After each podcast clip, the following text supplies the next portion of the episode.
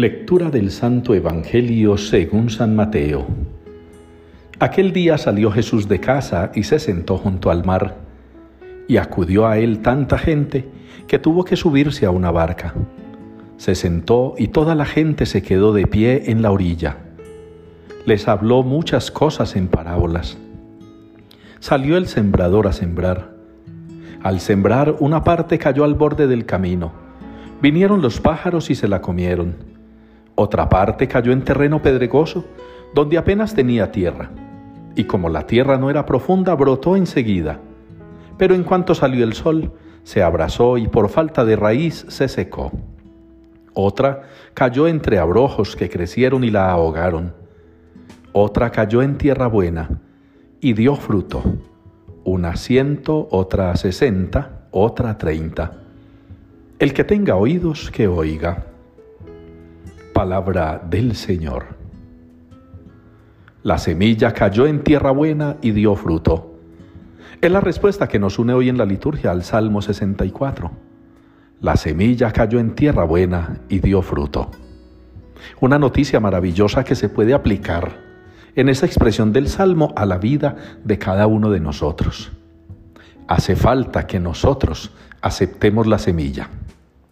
Si nos atenemos a la historia de la creación, si nos mantenemos firmes en la fe, si somos conscientes que hemos sido creados por Dios, la primera gran certeza que tenemos es que todos hemos sido creados buenos, todos hemos nacido para el bien, todos somos en esencia y en palabras de Jesús en el Evangelio, tierra buena.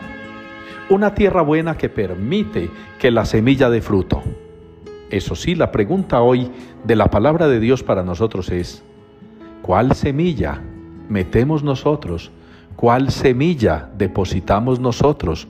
¿Cuál semilla sembramos nosotros en nuestra tierra? Ustedes y yo somos tierra buena. Y la semilla debería ser la palabra de Dios. La semilla debería ser el don de Dios.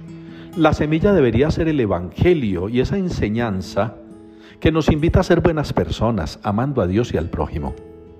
¿Cuántas veces llenamos nuestra tierra de otras semillas y claro que dan fruto? La semilla del odio, del rencor, del egoísmo, la semilla de la pornografía, del licor, de la droga, la semilla de las malas costumbres, de los malos hábitos, la semilla de todo aquello que es pecado también da frutos, frutos malos.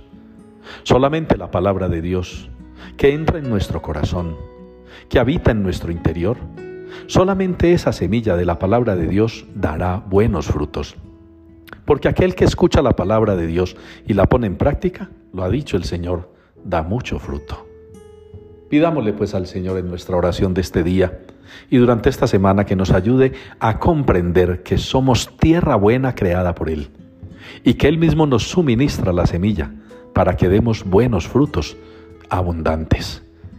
Invoquemos la intercesión de Santa María la Virgen hoy, en su día por fecha clásico, Nuestra Señora del Carmen, para que ella interceda ante Dios por nosotros y nos conceda el Señor la gracia de seguir fortaleciéndonos, alimentando nuestra tierra buena, llenándola de la semilla de la palabra para dar frutos abundantes y que permanezcan.